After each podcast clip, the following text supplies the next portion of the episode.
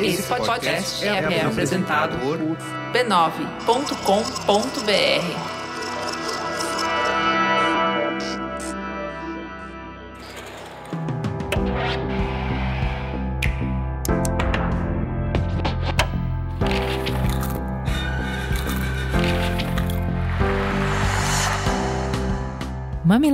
Mamileiros e mamiletes, sejam bem-vindos, bem-vindas e bem-vindes ao nosso espaço de reflexão a partir de produções culturais. Eu sou a Juva Lauer. Eu sou a Cris Bartz e esse é o Mamilos Cultura. E hoje tem clássico da literatura inspirando a nossa conversa. A gente vai falar de Piano Mecânico de Kurt Vonnegut.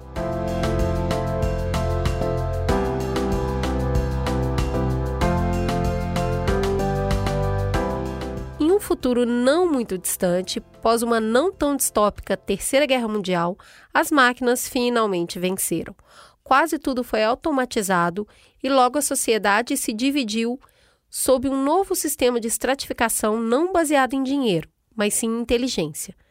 De acordo com seu QI, capacidade intelectual, os indivíduos são registrados para uma posição social, que é um destino de glória ou de esquecimento, e isso é realizado através de uma análise de dados, de um algoritmo. Do lado dos privilegiados, eles se tornam engenheiros e gerentes, como o Dr. Paul Prometheus, que leva uma vida confortável no alto escalão das indústrias Ilium, o maquinário que controla toda a vida da cidade homônima. Sua casa é confortável, ele tem prestígio entre os seus pares, a esposa é atenciosa e dentro dos padrões.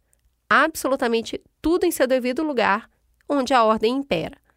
A visita inesperada de um inquieto e inconformado amigo, um ex-colega de trabalho, promove-lhe um abalo sísmico em Paul e as consequências, a princípio restritas à psique, logo se transformam em uma ameaça não apenas ao seu estilo de vida, mas a toda estrutura que o cerca. O livro foi publicado pela primeira vez em 1952 e ganhou uma novíssima edição no ano passado pela editora Intrínseca. Ju, Menina, você já deu um spoiler, porque se a gente não conta que esse livro é de 1952, a gente achar que ele foi escrito no início desse ano. Qual foi o ponto que bateu de cara assim para você? Eu li esse livro tem um tempo, né? Acho que foi ano passado, já até dei de farol aceso e você convidar a gente para falar desse tema agora bateu mal, bateu ruim.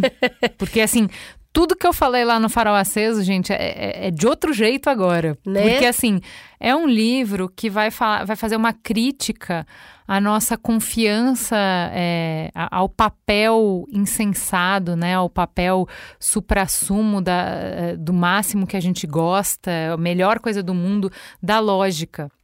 Né? Então, como a lógica é limitada em prover uma vida boa para as pessoas. Então, ela pode até prover ordem, ela pode até prover progresso, mas não necessariamente ela traz felicidade. Só que lembrar disso, quando a gente está em tempos tão irracionais, quando justamente são os nossos sentimentos que estão provocando caos, a gente está montando a pauta do Mamilos dessa semana, que vai justamente tentar entender como é que diante de tanta informação, diante da gravidade que a gente está, as pessoas têm um comportamento tão discrepante do que é esperado, um comportamento de sobrevivência. E aí, uma das grandes explicações é a distância entre o que a gente entende, entre o que a gente sabe, entre a nossa racionalidade e as nossas atitudes, o nosso comportamento. E muito dessa distância se explica por sentimento.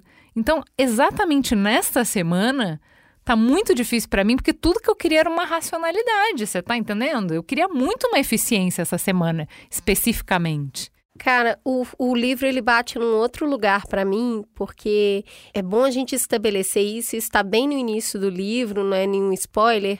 É o seguinte: você ou vai ser é, essas pessoas esclarecidas, né? Você tem QI, você pode produzir, ou você é uma outra parte da sociedade que eles chamam de Ruídos e Fedidos, e é muito bom esse nome, porque ele já classifica as pessoas pelo que elas produzem. Então, eles, eles trabalham com coisas ruidosas e fedorentas, por isso que eles são chamados de ruídos e fedidos. E a outra parte são gerentes e diretores dessa grande empresa. Mas peraí, é só um, um tipo de esclarecido. Só tem um tipo, que é Sim. engenheiro, entendeu? Isso. Não tem nenhum outro tipo. Só é uma sociedade em que a casta superior é de engenheiros, que é quem pensa logicamente, quem vê uma planilha de projeção de, de aumento de contágio de vírus e consegue pensar quais são as medidas mais racionais e simplesmente aplicar essas pessoas. E aí tudo é pautado na eficiência. Então, se você consegue entregar a eficiência que a sociedade precisa para não ter desperdício em nada, você está nesse grupo, caso contrário, você pertence a outro grupo. Partindo desse pressuposto, é óbvio que tem toda uma tensão entre esses dois grupos, porque o protagonista, inclusive, ele me irrita muito. Porque ele é um protagonista que parece que não tem controle nenhum da vida dele. As coisas vão acontecendo ao entorno e ele parece que é sempre sugado para dentro das coisas e aí ele não consegue ter um pensamento crítico sobre o que está acontecendo, mas ele vai se deixando envolver pela esposa, pelo amigo, pela própria indústria. Então ele parece uma bola de ping-pong. E de repente, a hora que vai se aproximando do fim, que eu entendo, para mim, que faz parte da lógica do livro que ele seja isso para mostrar o quanto a gente não tem mesmo controle sobre a vida. Então eu já faço logo esse primeiro paralelo com os nossos tempos atuais. Mas o que fica muito forte para mim é que é óbvio que o grupo dos fedidos e ruidosos, eles não estão satisfeitos com aquela situação. Tem um fascínio do grupo de gerentes e diretores por esse grupo. Eles atravessam uma ponte, eles vão visitar, e a gente vê muito isso, é quase esse fascínio de quem é muito rico que tem pelas comunidades e favelas. De tipo, gente, como é que essas pessoas podem ser felizes vivendo aqui? Né? Será que eles não enxergam as dificuldades que eles estão? Eu vi muito isso. Mas não é dificuldade, tá? Isso é, é, é muito central no livro. Que é assim, tá bom, vocês, a gente não quer mais o trabalho de vocês, porque as máquinas já resolveram, então as máquinas são mais eficientes do que seres humanos, então trabalho braçal, trabalho repetitivo, qualquer tipo de trabalho as máquinas vão fazer melhor do que os humanos, porque elas são mais confiáveis. E a gente resolveu isso com auxílio emergencial, com a renda básica Com mínima. a renda mínima. Que é assim, todo mundo tem casa, todo mundo tem eletrodoméstico, todo mundo tem eletricidade, todo mundo tem água, todo mundo tem comida, todo mundo tem uma vida mínima garantida. Essas pessoas não estão em situação de miséria, essas pessoas não estão passando fome, as pessoas não não estão, não é, não é essa pressão. E eu acho que isso é muito bom, porque te- a, a teoria diz que a luta é só por acesso a recurso, né? E o livro tira essa Exato. discussão, não é só por acesso a recurso. Tem essa. é, a- a- o fetichismo tá aí em ir até esse lugar e ver como essas pessoas vivem, o que, que elas pensam, porque elas estão à margem das decisões, elas estão à margem do pensamento crítico daquela sociedade e da construção daquela sociedade. E aí eu truco até o- a própria sinopse do livro que fala as máquinas venceram. Né? E aí elas substituíram. Não, quem venceu foram as pessoas que acreditam que as máquinas substituem humanos. Os humanos venceram. Os humanos ultra-racionais e altamente tecnológicos e que a eficiência traz a ordem e o progresso. As conversas circulares não têm espaço, a arte não tem espaço, porque isso é perda de tempo. E a gente tem os humanos que acreditam nisso, não tem nada a ver com máquina. São os humanos que programam essas máquinas. Então, eu, eu já acho isso muito fantástico. Mas o que me chama atenção demais nisso é que a luta, o drama, o, o- a tensão que tem entre o grupo dominante e o, e o grupo que está à margem, é que o grupo que está à margem, embora tenha esse processo de existência garantido, ele não quer ficar à margem, ele quer provar que ele é capaz de produzir sim que ele tem um conhecimento sim, que ele pode trabalhar sim. E aí Que vira ele uma importa. que ele importa, mas que vira uma luta muito do capital mesmo, entendeu? Por que, que eu falo do capital? Porque o homem se convenceu que o corpo dele é um corpo para a produção. A máquina mais perfeita que o capitalismo já inventou até hoje é o corpo humano. É o corpo feito para produzir. Então, se ele não está produzindo, se ele não está gerando o capital, ele sente que a existência dele foi esvaziada. E é isso que está nesse livro. A tensão entre os dois grupos está aí. Não, eu quero pertencer. Eu quero estar nessa ponte de produção. Eu quero estar nessa frente. E aí me remeteu demais ao Ailton Krenak. Porque, vamos lá, esse livro foi escrito pós Segunda Guerra Mundial, numa época em que é, as pessoas que viviam sem máquinas passam a viver com máquinas. E tem uma reflexão do Ailton Krenak sobre como adiar o fim do mundo, que ele fala muito que a existência do homem não é para produzir, não é para isso. Nenhum outro animal vive para trabalhar. A gente está convencido que a nossa existência é para isso. A frase dele, ipsiliter, é o seguinte: Ailton Krenak fala: o pensamento vazio dos brancos não consegue conviver com a ideia de viver à toa no mundo. Acham que o trabalho é a razão da existência deles. Eles escravizaram tantos outros que agora eles precisam escravizar a si mesmos. Esse livro é, é isso, entendeu? Se você não trabalha, se você não está produzindo, logo você não existe. Sua existência não faz sentido. E é isso que desequilibra a tensão entre esses dois mundos. Porque quem está por baixo quer ir para esse mundo da produção, da existência, do fazer, porque não encontra uma outra lógica no existir. E quando a gente vai para outros tipos de cultura, a indígena, a ancestralidade africana, tem outras formas de existir que não seja trabalhando o dia inteiro e produzindo. Tem outro jeito de viver no mundo. Só que nessa distopia desse livro está bem construído demais. É como se você não tivesse outra alternativa, sabe? Até porque quem tá, os engenheiros, os diretores, eles vivem a vida do glamour que é a alta sociedade hoje nossa. E é o que a gente está vendo hoje com o Covid. A gente tem que trabalhar, se a gente não produzir, a gente enlouquece. Nossa, eu não estou produtiva, eu não estou conseguindo fazer tudo o que eu preciso. Porque a gente pauta a nossa existência na produção e no trabalho. Então, me trouxe muito forte essa reflexão no livro. É, eu achei que ele não, ele não bate o martelo, ele faz essas perguntas, né? Qual é o significado da vida? Se não é sobreviver, se não é resolver problemas, né? Se isso já tiver. Se as máquinas resolverem isso, então você vai ser feliz? Porque a gente tá sempre nessa, né? Putz, eu sou infeliz porque eu nunca consigo fazer o que eu gostaria, porque eu passo todo o meu tempo trabalhando, ou resolvendo problemas, ou evitando a fome, ou evitando o frio, ou evitando, enfim. Se a gente resolver isso, então você vai ser feliz? Sem a necessidade de trabalhar para sobreviver. Se, se a sua subsistência mínima do frio, do perigo, porque nesse mundo não existe mais guerra, então não tem assalto, não tem perigo físico, ameaça física, não tem frio, não tem fome. Se tudo isso tiver resolvido, você vai estar feliz? Eu acho que essa pergunta do livro é muito boa, ele não deixa, ele não dá uma resposta, ele não fala que o trabalho é a resposta para tudo. Ele coloca lá, tipo, mas o que, que dá o significado da vida? Da onde tu, que a gente encontra isso? O que, que é o significado da vida para a gente?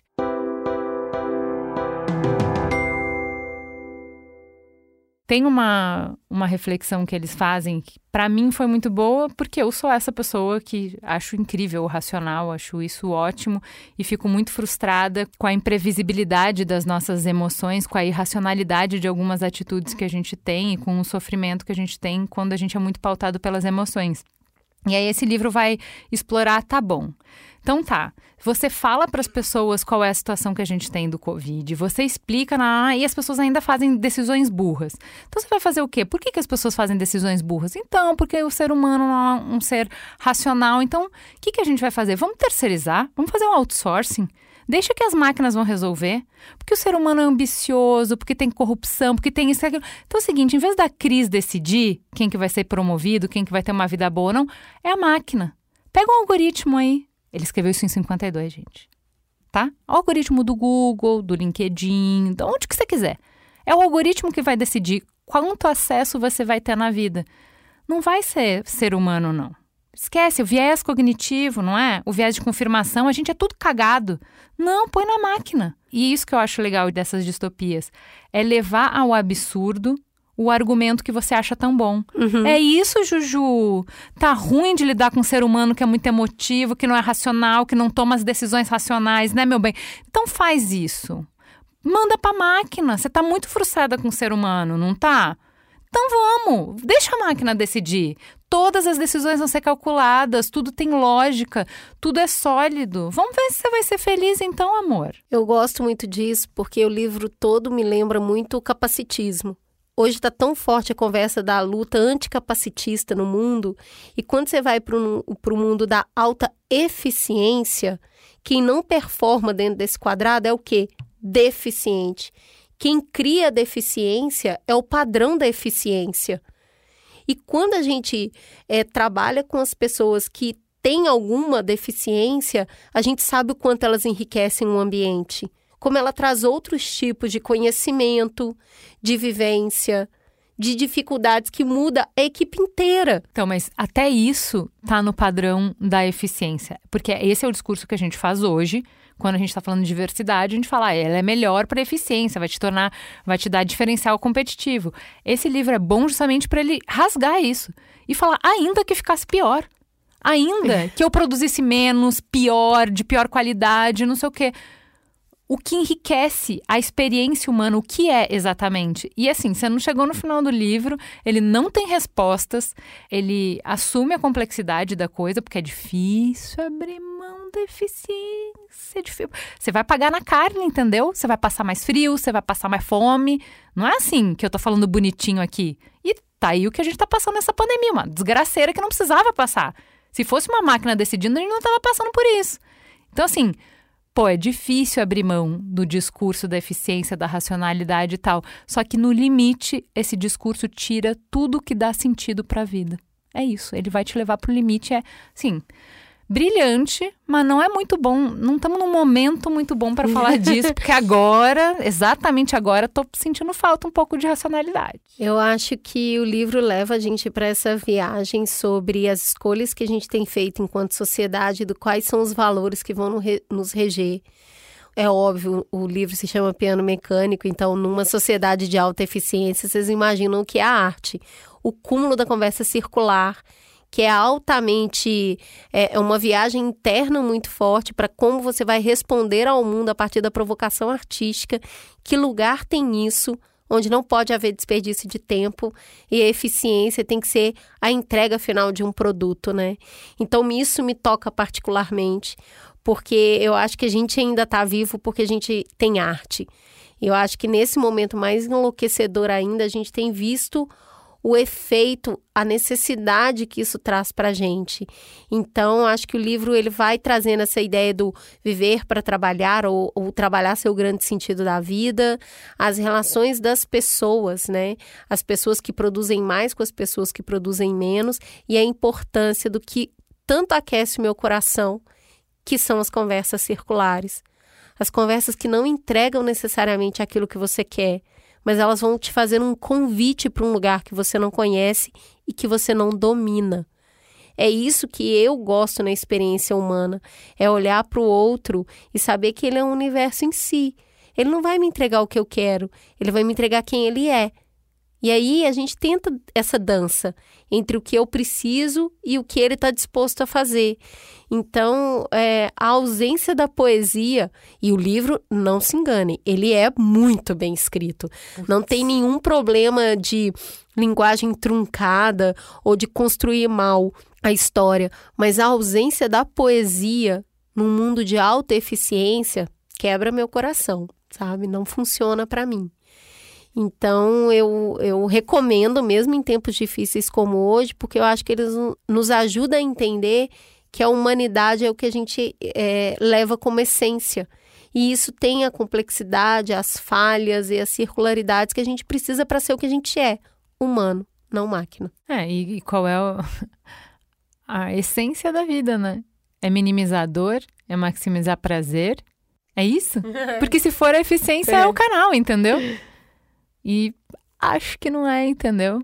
É muito interessante porque é um livro de, de novo, 1952. O cara é um visionário, é absurdo o que ele está fazendo, porque ele viu para onde a gente estava indo e a gente já caminhou demais uhum. nessa direção. Então, assim, os argumentos dele, acho que eles não deviam fazer tanto sentido naquela época como fazem hoje. Até né? a própria a forma como a mulher é retratada no livro, né? As mulheres não tem nenhuma mulher engenheira.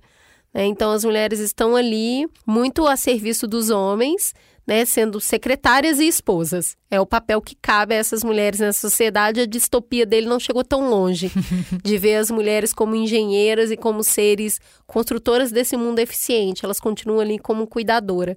Vamos passar um paninho com moça de 52. É isso? Temos um programa? Temos sim, temos um programa com um livro denso, Piano Mecânico, recomendo para vocês. Aliás, esse moço é muito bom de escrita. Tem os outros livros dele que também são de ficção e de distopia que valem muito a pena. Fica a gostosa sensação de mais uma Mamilos Cultura no ar. Beijo, gente. Até semana que vem.